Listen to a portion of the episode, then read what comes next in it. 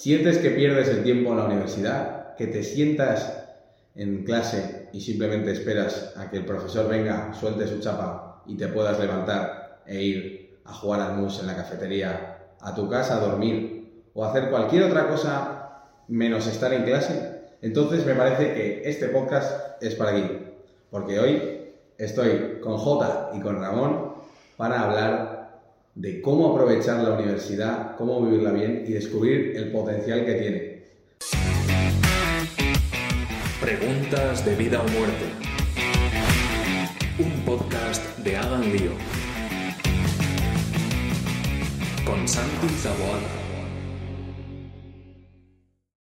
Entonces, ¿qué tal estáis, Ramón, Jota? De maravilla. Y un día más reflexionando sobre temas de vida o muerte y para los que hemos estado un tiempo bastante largo en la universidad, este es un tema bastante vital, me parece, de cómo aprovechar mm. eh, la vida universitaria, porque la universidad en el fondo es un edificio y lo importante es lo que pasa, lo que pasa ahí dentro, lo que pasa en el campus.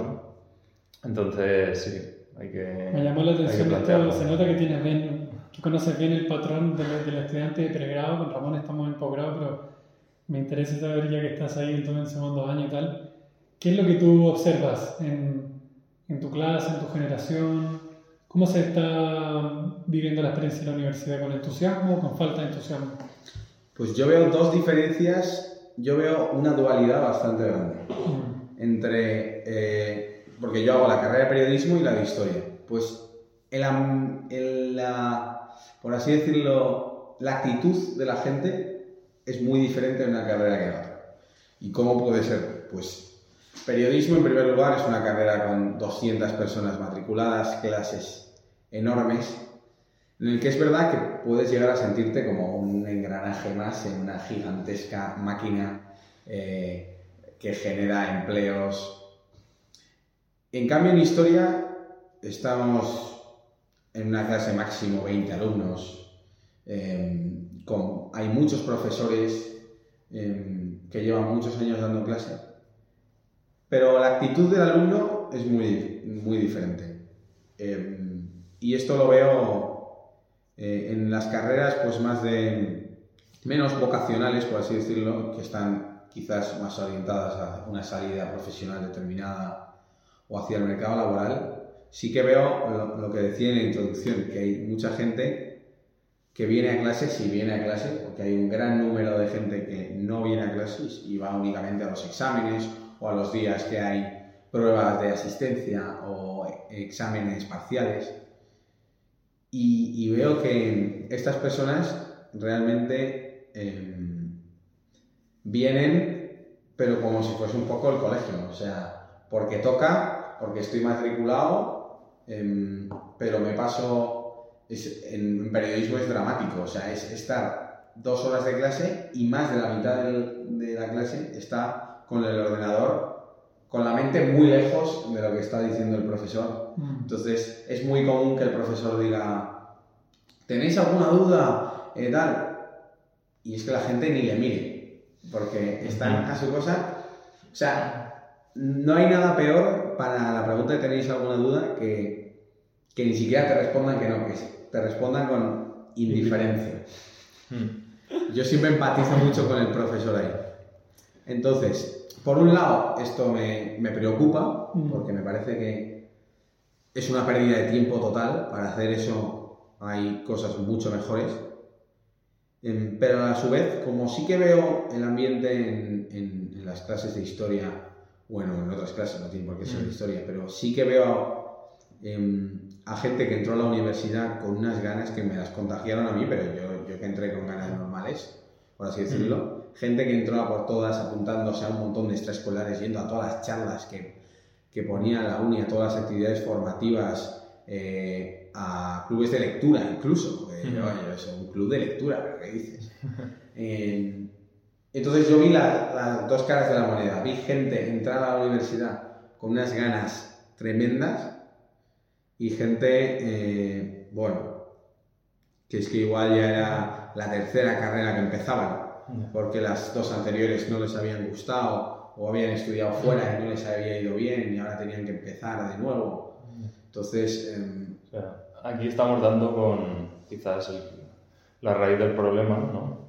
O sea, porque si a la vez hay luces y sombras en la universidad, no, no es que el problema sea la propia universidad que lo está haciendo mal, ¿no? Porque ves que hay gente muy motivada y ves que hay gente muy poco motivada, ves que hay gente que la aprovecha al máximo su etapa universitaria y crece como persona muchísimo y, y no solo se toma las clases de la universidad como un recibir conocimientos y luego expulsarlos al día del examen, sino que tiene una motivación mayor y gente que está pues como está una silla, ¿no? O sea, ahí pasando el rato.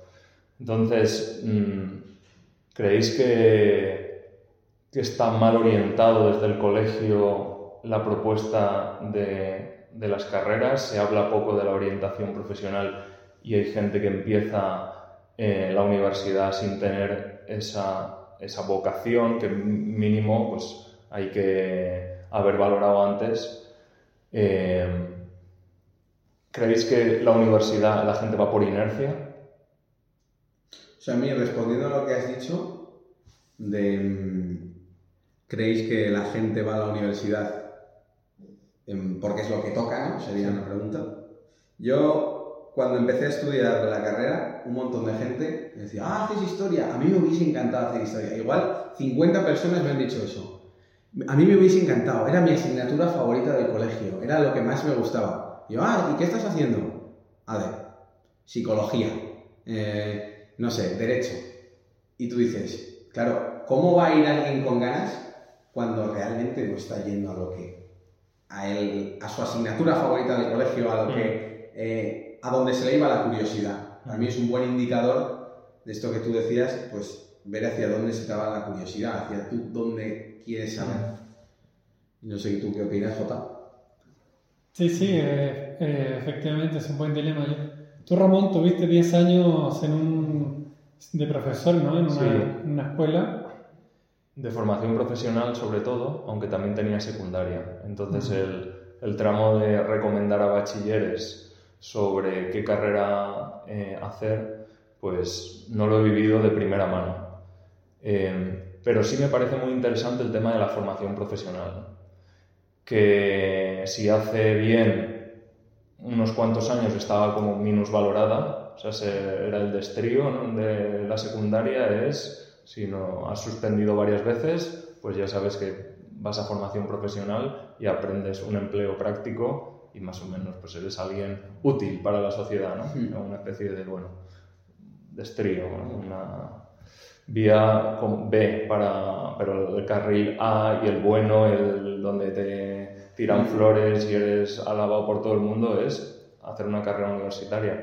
Sin embargo, la gente que mm, fue a formación profesional he visto casos de malos estudiantes, malos estudiantes como el criterio que tenemos estudiantes de que hay que memorizar y repetirlo en el examen o hay que, no sé, tener cierta, ciertas habilidades eh, intelectuales, ha pasado por la formación profesional y ha adquirido esa motivación por un aspecto concreto, en mi caso era pues la agricultura, la ganadería, el medio ambiente, y esa motivación ha subsanado ese vacío que tenía, digamos, de, de formación intelectual. Entonces, le ha elevado hasta tal punto que gente de no tener el título de secundaria, de haber fracasado varias veces en la ESO, ahora son ingenieros y ahora tienen máster. ¿Por qué? Porque esa vía, al final han hecho una vía profesional, pero por- la han agarrado y, les han motivado tanto y se han identificado tanto con ella que han subsanado todos esos problemas. Entonces, bueno, o sea, y veo lo que decía un poco Santi, que, que la motivación te hace o aprovechar muy bien la etapa en la que estás, sea la universidad, aquí estamos hablando en el podcast de la universidad, o sea, cualquier estudio, y la no motivación te hace entrar en un carril único donde se supone que tienes que estar, pero sales expulsado después de X años diciendo, "Pff, o sea, se me ha pasado esto como, como el agua entre las manos, ¿vale? No, Ahora, lo que me llama la No, atención no. también, Ramón, es que tú estudiaste ingeniería agrónoma, ¿cierto? Sí. Y, y luego, bueno, ahora ya llevas cuatro años estudiando teología. Ujú. Eh, ¿qué, qué elemento en común ves tú que ha hecho que, que tú mantengas este entusiasmo o esta motivación, por así decir, por, por, el, por estudiar cosas tan diferentes, ¿no? Por la universidad. Sí. ¿Qué? Yo ahora estoy, se puede decir, gastando un cartucho Mm, en estos años eh, que, des- que fue de fogueo, que fue desaprovechado en mis primeros años. mm, O sea, yo la carrera de ingeniero agrónomo eh, la saqué sin vivir al 100% en la universidad, quizá mis primeros años, porque iba con, esa, con ese pensamiento de has terminado bachiller, vas a la universidad, tienes que ser alguien en la vida, estudias algo que te motiva, pues Mm. mi familia es eh, una familia de agricultores, entonces agrónomos era como lo- la lógica decía que estudiar agrónomos, entonces tampoco me planteé mm, muchas más alternativas, ¿no? Era algo conocido, entonces me lancé por lo conocido. Y luego fui a la universidad como el que dice Santi, o sea, una extensión de- del colegio, eh, donde, hay, donde tienes que estudiar y te exigen más, donde hay exámenes y tienes que aprobarlos sí o sí, tienes que rendir cuentas. O sea, una etapa bastante inmadura. Es verdad que a los 18 años, hoy en día, es por lo menos complicado darte cuenta de la potencialidad que tiene la universidad. Y eso que yo tuve una gran ventaja, es que salí de mi pueblo de 2.000 habitantes a una ciudad de casi un millón. Entonces, bueno, sales sí o sí. O sea, sales el sentido de que te, rompes la burbuja y te, te lanzas a un mundo que no conoces. Entonces, eso mm, te forma, quieras o no. O sea, te cambia radicalmente. Claro, mis dos primeros años fueron de supervivencia.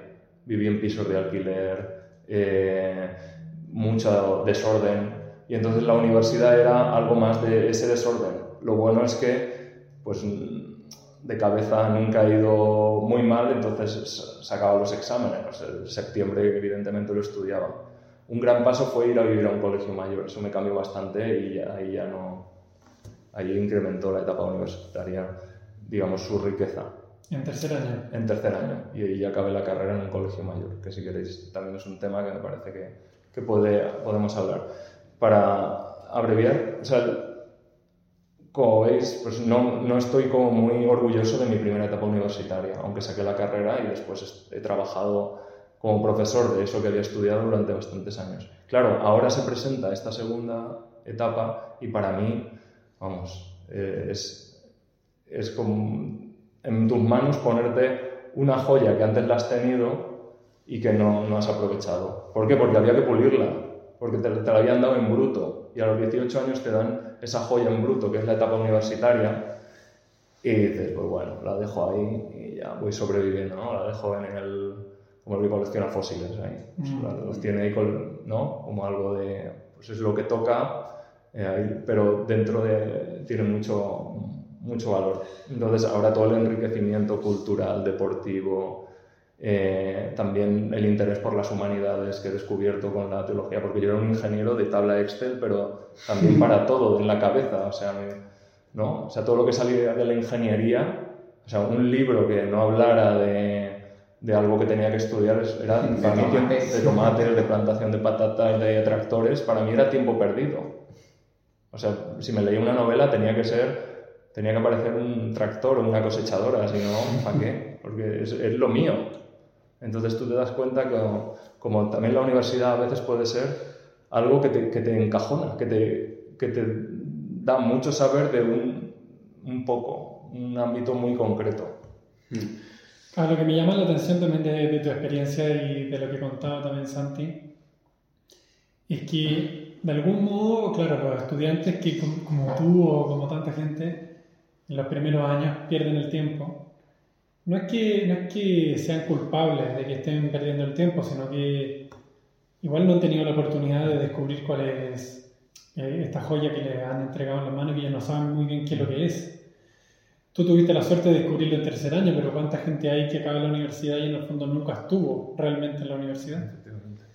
Entonces, por otra parte, la, la universidad, que es una institución que tiene muchos siglos, igual antes no tenía tanto este problema, quizás la gente que llegaba venía en otras circunstancias más dispuestas al estudio, no sé. ¿Qué es lo que, qué es lo que ven ustedes que está pasando?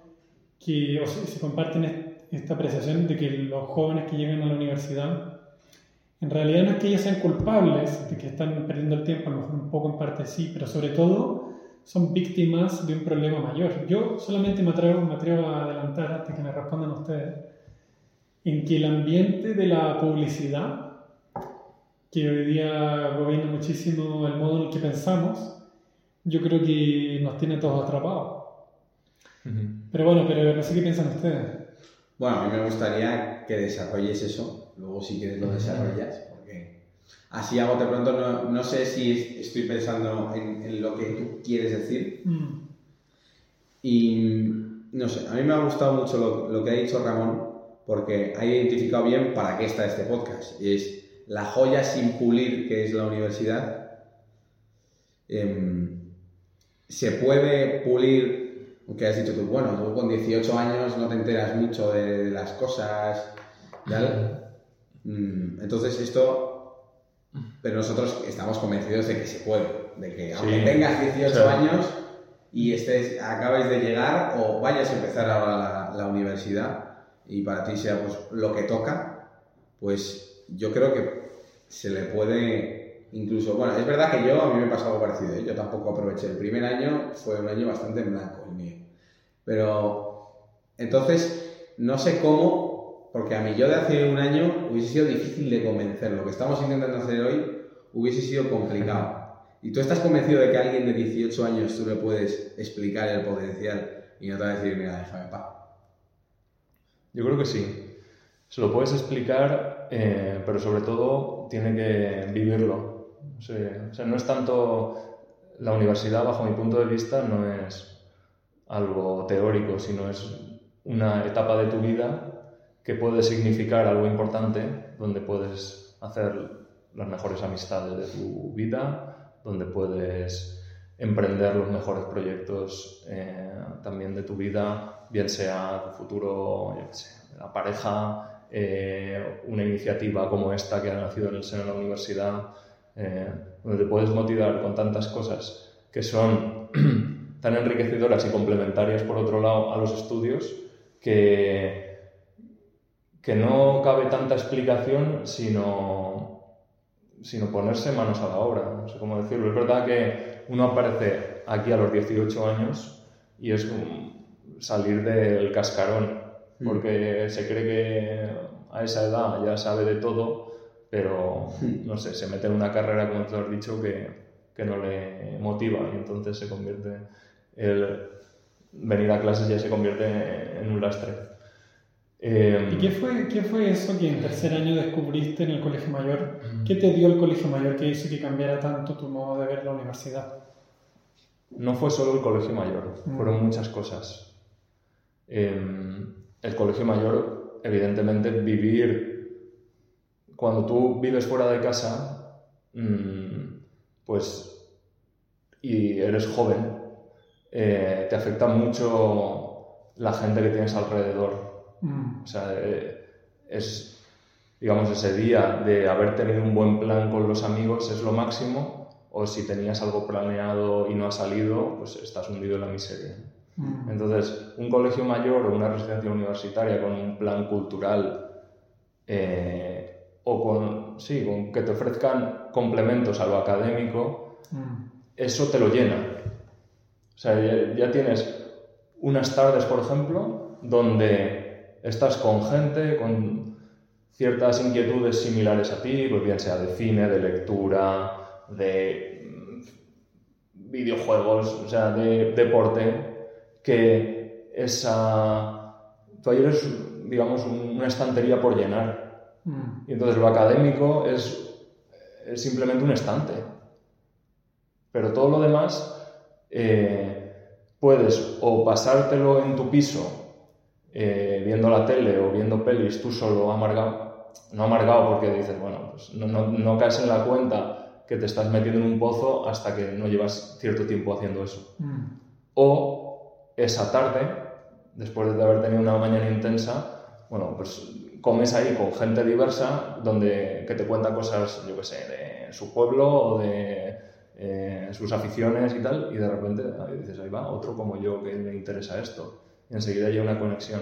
O sea, lo que te aporta un colegio mayor es vivir con 70 personas muy diferentes a ti y muy complementarias. Entonces es un descubrimiento. Y eso es la universidad. Yo creo que es el salto con respecto al colegio es que tú en el colegio de normal tienes gente bastante parecida a ti. Mm. me parece. O sea, depende del colegio que donde uno haya ido. Yo he ido todo, todos mis estudios han sido de la- en la pública, que estoy muy contento. O sea, Mm. tanto el colegio de mi pueblo como el instituto, pues tenían cierto nivel de exigencia y por lo menos me dieron lo que necesitaba de, digamos, de formación intelectual. No voy a pedirle, no sé, que tuvieran equipo de baloncesto, y a mí me flipaba el baloncesto. Ojalá, pues no tuve que buscarme, si quería jugar, pues otro, un club o lo que fuera. ¿no? pero sí que me aportaron y me formaron la cabeza. Eh, pero claro, al llegar a la universidad eh, tenía un vacío. Mm. Y, a ver, perdón, la idea que quería conectar es que en la universidad hay gente muy diversa Mm. a ti, ¿no? Eh, también en un colegio mayor de otras carreras. Y eso, eso conocerles, o sea, uno, lo que decía Santi, uno puede ver eh, la universidad como una continuación del cole. Y entonces hay gente que sigue con los amigos del cole en la universidad, que está bien. Es que es difícil también conocer a, a los demás, ¿no? O sea, no es tan sencillo. La, la universidad termina la clase, te vas, estás en el patio, cómo te acercas, pues, salvo que tengas experiencia en común, como un colegio mayor donde vives con ellos, pues eh, en la universidad, si no participas en el club o algo, Sí. igual puede ser más cómodo Sí, hacer es con lo que muy, de antes. ¿no? muy americano es los clubes de cosas, Mm. de aficiones, ¿no? de lectura, de cine, de deportes. Entonces, el primer día, también yo creo que en los institutos hacen algo similar. Pues tienen que escoger mínimo una afición Mm. y ya están involucrados en eso y ahí han abierto su ámbito de, de personas a más gente aparte de los de su clase. Pero, mm, o sea, realmente la conclusión a la que he llegado después de tiempo es que al final tu etapa universitaria la vas a llenar de personas. Eso, Eso es mi punto de vista. Eso es muy, no sé, ¿tú qué piensas sobre esto? Porque tú, Santi, dices que en el primer año estuvo un poco más en blanco, ¿no? Yo creo que exageras un poco, pero que en este segundo año has estado con las pilas mucho más puestas y sin embargo no vives en un colegio mayor. ¿Qué, para ti, ¿qué es lo que te, que te ha hecho dar este, este, este cambio de Bueno. apreciación de la joya? O sea, yo por ejemplo, lo que han dicho antes, sigue con los amigos, yo sigo con los amigos del cole. O sea, no solo tengo los amigos del cole, tengo los de la universidad también. Entonces, em, lo que me pasó fue que al llegar, em, eh, hubo un. Intenté como hacer muy rápidamente amigos de la universidad. Em, porque además siempre decían, bueno, en esta universidad pues que está en mi propia ciudad, entonces yo no me he tenido que mover. Yo estoy en la misma, vivo con mi familia, no me he ido a ningún colegio mayor. Em, Entonces yo entré diciendo, joder, los del colegio mayor tienen una gran ventaja sobre mí, que es que ellos entran ya siendo amigos porque ya han hecho convivencias de nuevos, ya han hecho cosas. Yo entro en vacío porque a mi carrera no viene ningún amigo mío, no viene tal. A ver si el primer día van a estar ya los del cole mayor todos juntos eh, cada uno, los de Pamplona todos juntos, oye, yo no quiero ni meterme con los del cole mayor porque yo no puedo llegar al nivel de intimidad que tienen ellos, que viven juntos, ni, al, ni, ni tampoco quiero estancarme con los de Pamplona. O sea, lo cual no quiere decir que les rechace, sino que no quiero que sean mi, mis únicos amigos. Entonces, eh, eso me llevó a, pues, a hacer los primeros amigos que pude, hacer el primer grupo y algo que suele pasar es que tú te haces tus amigos, tu grupo y lo cierras. Ya está, pum, no entra- ya, ya está el grupo hecho, no entra nadie más. Porque ya, ya hemos hecho el grupo, el proceso de selección se ha cerrado. Te fastidias, estás fuera. Entonces, eh, y yo me- estuve todo el año tal y me di cuenta de que ese grupo a mí no me... Me había hecho perderme a mucha gente muy valiosa y a mí no me aportaba demasiado ese grupo, porque era un grupo que lo único que había en común era pues salir por la noche y jugar a fútbol.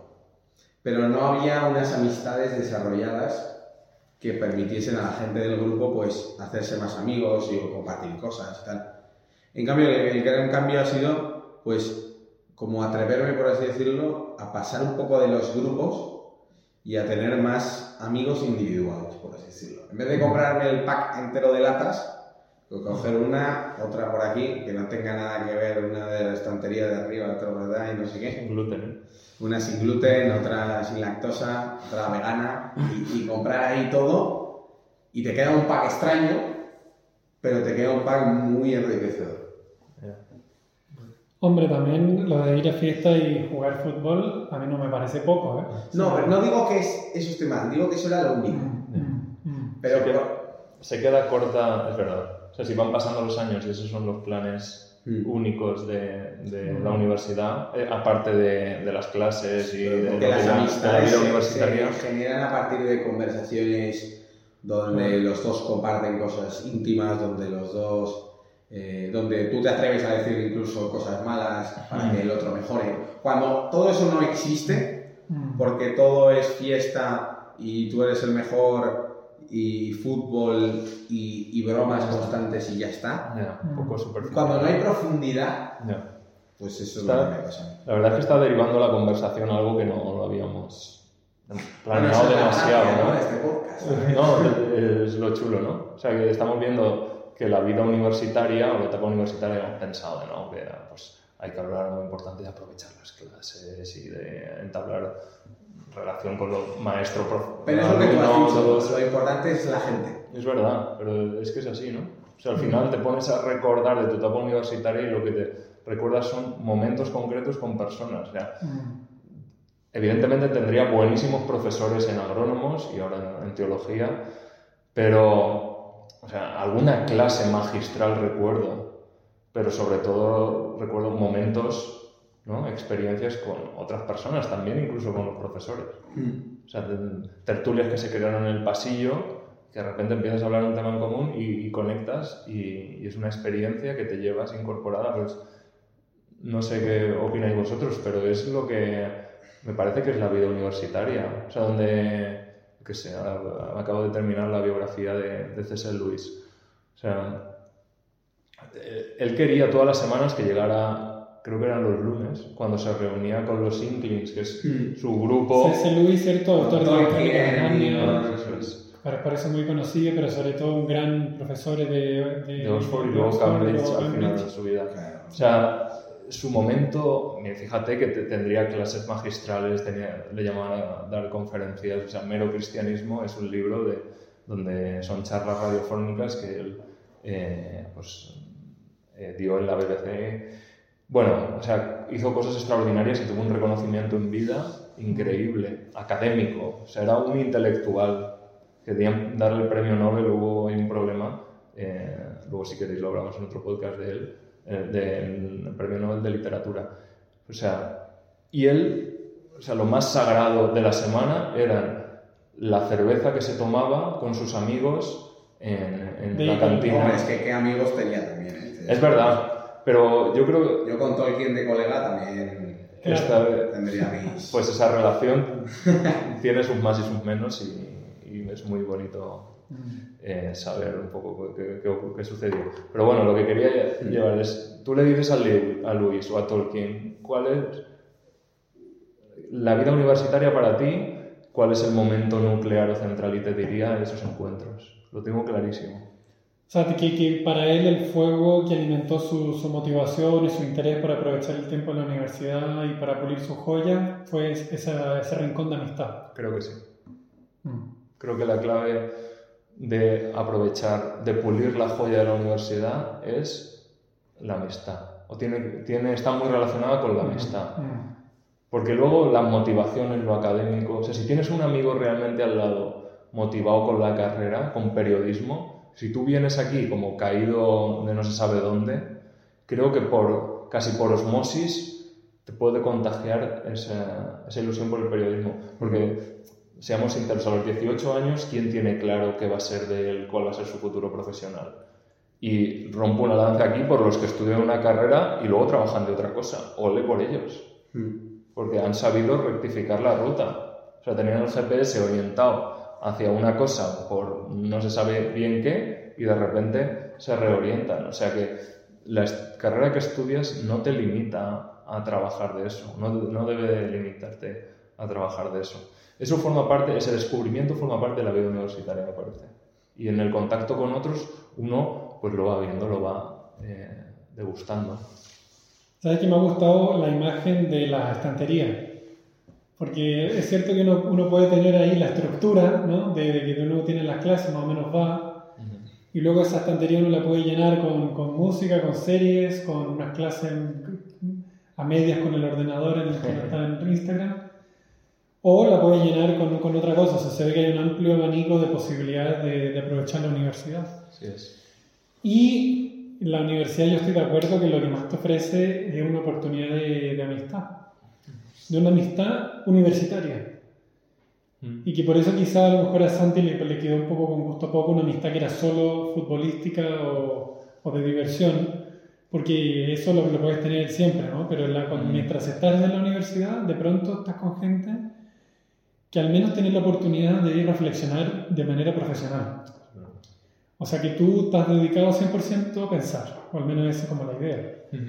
Si tú eres amigo de otras personas que comparten esa inquietud, lo que tú generas es un rollo de dinamita, ¿no? en el que pueden hacer una explosión en cadena y, y eso lo que genera es un enriquecimiento personal increíble, donde tú puedes e- efectivamente en 4 o 5 años llenar tu estantería de, de contenidos de una calidad tan magnífica que fundan las bases de una vida universitaria que tú puedes tener hasta, la- hasta tu muerte.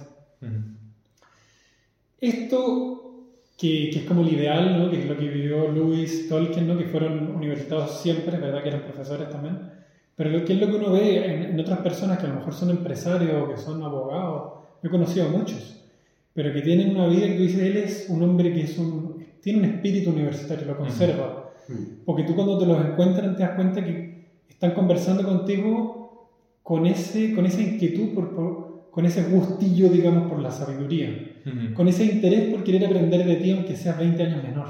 Eso. ¿Mm? Con, esa, con esa pasión por compartir las mismas preguntas aunque ninguno de los dos tenga la respuesta. Entonces ese fuego, que es lo que se ha ido transmitiendo por medio de la misma antorcha, ¿no? de una generación en otra, desde el, desde el siglo XII más o menos, que es cuando empezó la universidad, Mm. yo veo que hoy día está en una seria crisis. Está en una El seria fuego ahora es una velilla que Es se, una mantiene, velilla. se mantiene. Yo no opino. Y, y- y antes de que me encantaría que me discuta, porque eso es la universidad, y, pero, pero solamente de- te adelanto que estuve el otro día conversando con un profesor de filosofía sobre esto, y claro, eh, uno puede como lamentarse un poco de la situación o ver qué hacemos, ¿no? Y este profesor me decía, yo pienso, Jota, que hay que hacer una universidad dentro de la universidad. Es decir, si tú tienes una estructura ¿no? donde lo que prima es una agencia de profesionalizante, donde te dan títulos para que tú luego puedas trabajar en eso, y punto, eso es fantástico como, como agencia de empleo, no es una universidad. Entonces tú dices, ¿qué voy a hacer? Bueno, pues por lo menos si yo estoy en la universidad, yo quiero tener la experiencia universitaria. ¿Dónde están las demás personas, alumnos y profesores, que querrían conmigo formar una- un cierto grupo, una cierta comunidad? Podernos encontrar con alguna frecuencia, una vez a la semana lo hacía Luis, ¿no? En- con la cerveza en el bar.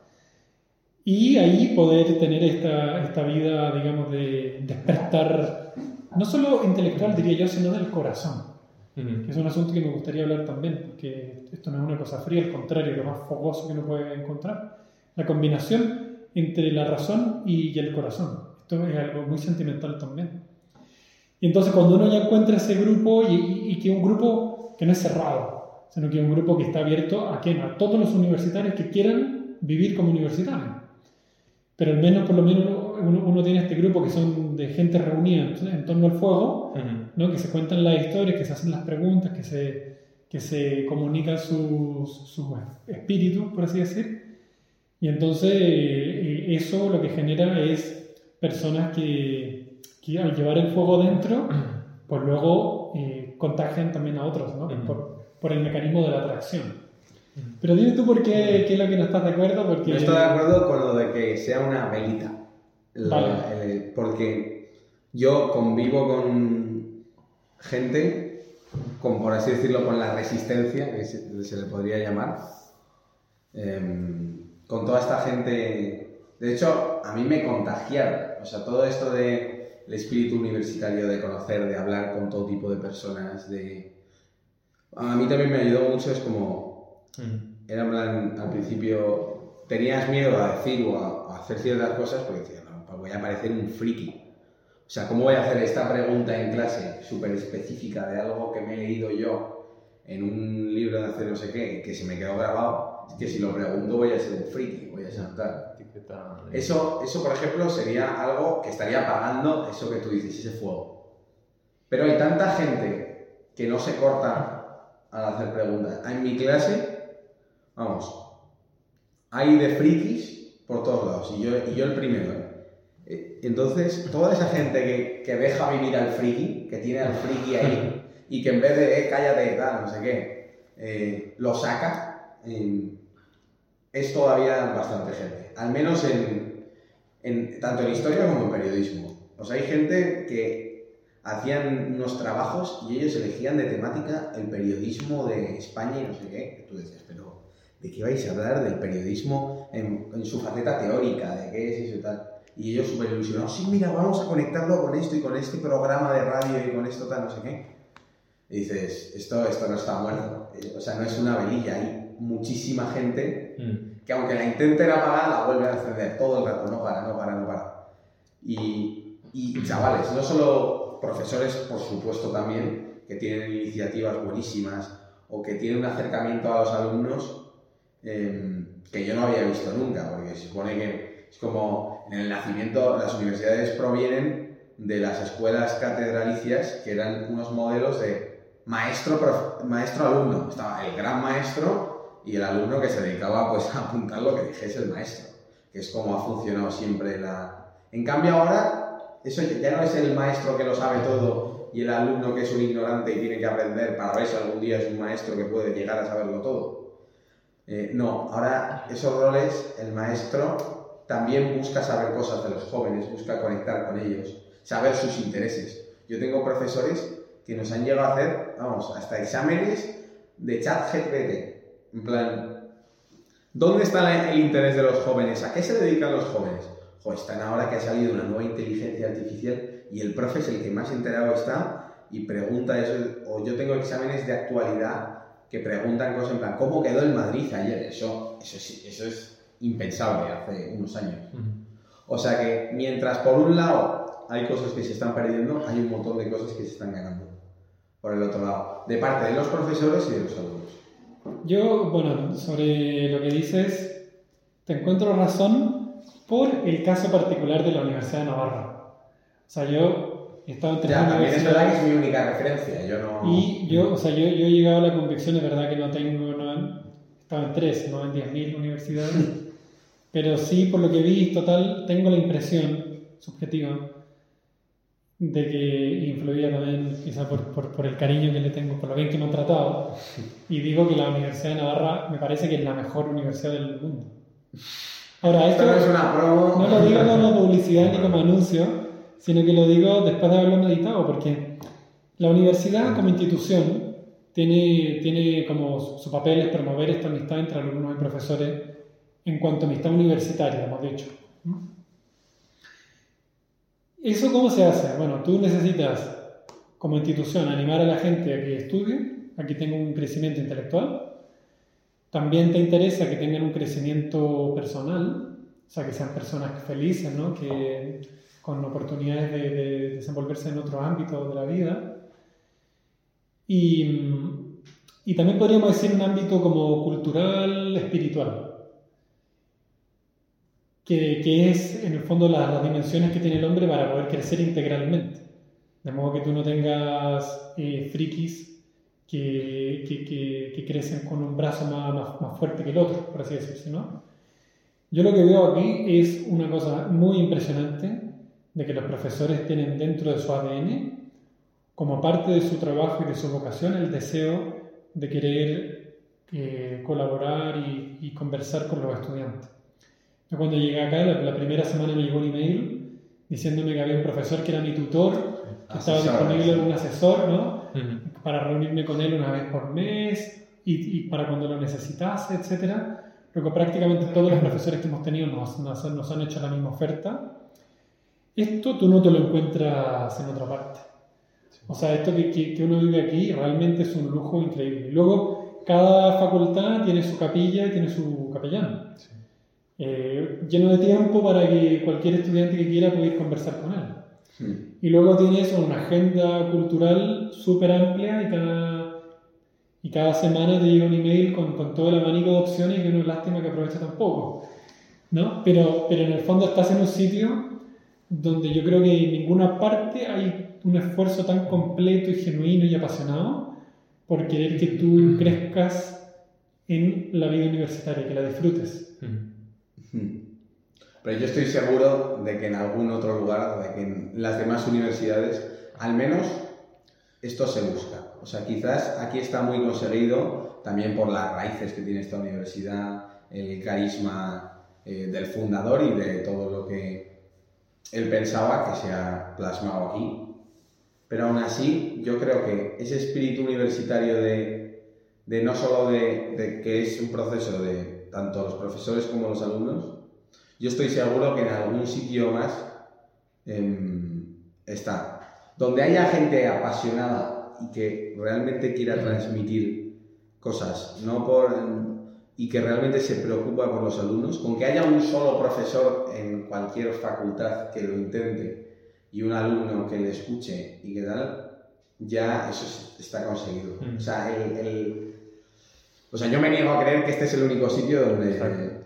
se consigue. Está claro la idea que decía J, de ese profesor que propuso hacer una universidad dentro de la universidad. Mm. O sea, me parece que por un lado me alegra mucho y por otro lado me entristece, como diciendo, mm. bueno, es un soldado solitario intentando vivir el espíritu universitario genuino dentro de, de un gran mastodonte que es la universidad, que muchas veces, pues, por el tema mmm, burocrático, por... Eh, las carreras específicas, o sea, todo lo que se ha tecnificado todo y, ¿no? O sea, hace falta, pues, ingenieros de un ámbito muy concreto, entonces se especializa todo tanto que, pues, que las carreras están eh, pragmatizando demasiado y se olvida de, lo que es eh, la universidad, que es un saber universal.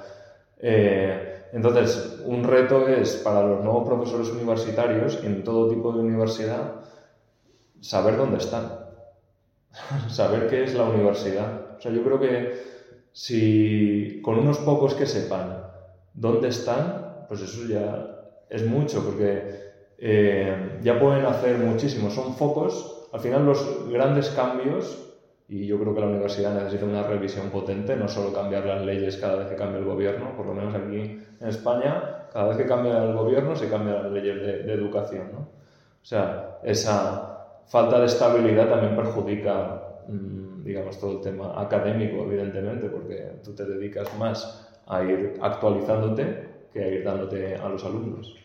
Em, entonces, la vida universitaria, como hemos dicho, trata mucho de, de este diálogo, de estas relaciones personales. Si uno tiene, se ha convertido a la universidad en ir rellenando papeles, ir dando cuentas, ir pasando las notas, y, o sea, la burocracia lo que ha hecho es aplastar al profesor universitario. Y eso lo veía yo también en el colegio, ¿eh? que no, nosotros teníamos un programa más o menos como aquí de tutorías, asesorar, teníamos una cosa muy espectacular que podemos hablar otro día, que es tutorías con los padres en las propias casas de las familias. Wow. Entonces, ese acercamiento es inigualable. O sea, yo aprendía más en esa media horita que estaba tomando un café con los padres, con el alumno en la casa, que todo lo que me pudieran decir después en el colegio, incluso si los padres fueran ahí. Claro, si hemos hablado que la universidad, como ha dicho J, es la propia relación maestro-alumno, enriquecimiento, fuego que se enciende ahí, y, y lo hemos estandarizado todo tanto, y lo que estamos sacando pues es especialistas en un ámbito reducido. pero yo no sé si ese tío después se leerá el Quijote o leerá Shakespeare después Ya. de su etapa universitaria. Mm. Lo más probable es que no, pero creo que eso le puede ayudar más. Entonces, ole por los profesores que vean su docencia, incluso de la ingeniería nanocuántica más aplicada y más, ¿no? Sí, Con visión de universalidad. Ole por ellos. sí. O con visión de, de estar contribuyendo a la formación integral de los alumnos. Si lo olvidan, la universidad pierde el sentido. Y no De solo académica, de- personal de los alumnos. de hecho, que no se llama universidad. Los que hagan eso, escuela técnica Escuela- de lo que sea. No te llames universidad, por favor. Mm. Mm. Yo una vez estuve en un debate, en una convivencia que se hacía para preparar a gente que iba a entrar a la universidad. Eh, en- dentro del club universitario había una convivencia bastante guay, donde traían profesores universitarios y no solo de la Universidad de Navarra. Vino un profesor de Derecho bastante prestigioso de la Universidad Complutense y, y estuvo una hora hablando de todo lo que estaba mal en las universidades. Fue una de las mayores rajadas a las que he asistido, pero una rajada constructiva y decía, mira, yo, que este, pues, no sé si era catedrático, pero había sido jefe de la Facultad de Derecho de la Universidad Complutense, o sea, yo he escuchado, llevo escuchando a profesores quejándose de los alumnos toda mi vida. Es que vienen y no hacen nada, eh, no hacen caso, no preguntan, no, se interesan por la asignatura, no tal. Y dice, está igual de mal, está igual de corrupta, dijo, la parte de los alumnos que de los profesores. Porque los profesores están la mitad más preocupados de su carrera profesional que luego cogen y no tienen horas para dedicárselo a los alumnos, horas de dudas. Eh, no ofrecen eh, ser alumnos internos, ayudarle en la investigación. Pues porque, ¿cómo me va a ayudar un chaval de 19 años en mi No. investigación de mi O porque- tema, que soy el catedrático del superior de no sé qué? Porque la carrera académica es tan exigente y tienen que, que adquirir tantos puntos para ir ascendiendo que se tienen que dedicar el 90% del tiempo en estar encerrados eh, escribiendo y el 10% del tiempo, pues si, si eso ya doy alguna clase Hmm. y, y poco más, pero a veces las clases de las universidades dejan mucho que desear, o sea, no, no te da la confianza de tu querer dedicarte y es una cosa que, vamos, que estamos viendo, que hace falta buenos profesores universitarios Sí. porque no hay, no hay ejemplos. Sí. ¿Qué tal si cada uno dice una cosa final? Que yo, yo me tengo que ir a clase. Ah, bueno, a mí me gustaría terminar lo que estaba diciendo y, y dijo eso, que los profesores muchas veces estaban más preocupados por, su por hacer carrera Mm, como investigador, como profesional y se olvidaban de la parte docente. mm, Y, y tú has dicho antes de que todo esto pues, puede ser muchas veces culpa de la publicidad, de eh, este ambiente que se ha perdido, que no te ha dado tiempo a desarrollarlo. Y que no... y, y que si quieres lo puedes hacer de forma tal. Y a mí me parece porque se ha olvidado qué son las universidades desde su origen. O sea, si uno estudia para dónde surgieron las universidades y que, las, pues que surgen a partir de la escolástica y de intentar concienciar fe y razón, y de ahí aparecen las universidades, y que siempre se han dedicado desde su inicio a intentar que nadie les dijese cómo, qué tenían que pensar, cómo debían enseñar, porque siempre aparecía el típico señor feudal que les decía, a mí me interesa esto, esto de libertad y de tal, yo no quiero que el campesino se me revele y, me y, no me dé- y no me pague. O un señor eclesiástico que se quería inmiscuir en cómo tal, no, no, no, no. Y llevan toda su vida luchando contra las influencias externas para que no rompan la burbuja de debate, de respeto y de Mm. conocimiento que es.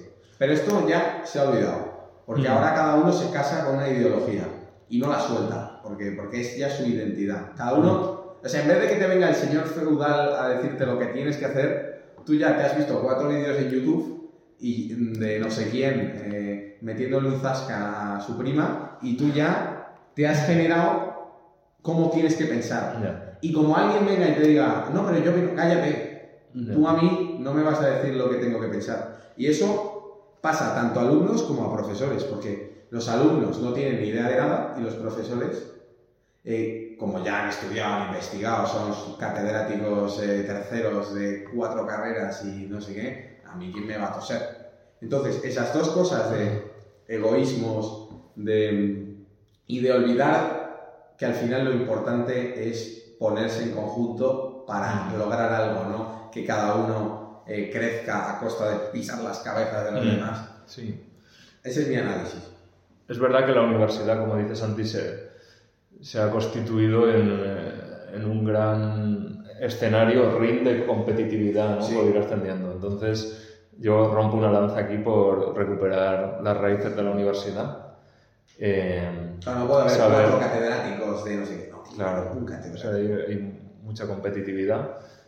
Pero bueno, si queremos el bien para, para los alumnos y también para los propios profesores o la gente que interviene en la universidad, hay que recuperar la auténtica vida universitaria. Me parece que es una, una joya y eh, no hace falta tener segunda oportunidad para vivirla, se puede en la primera aprovecharlo muy bien, aunque yo he tenido esa gracia, esa Igual tienes tercera. second round, quizás.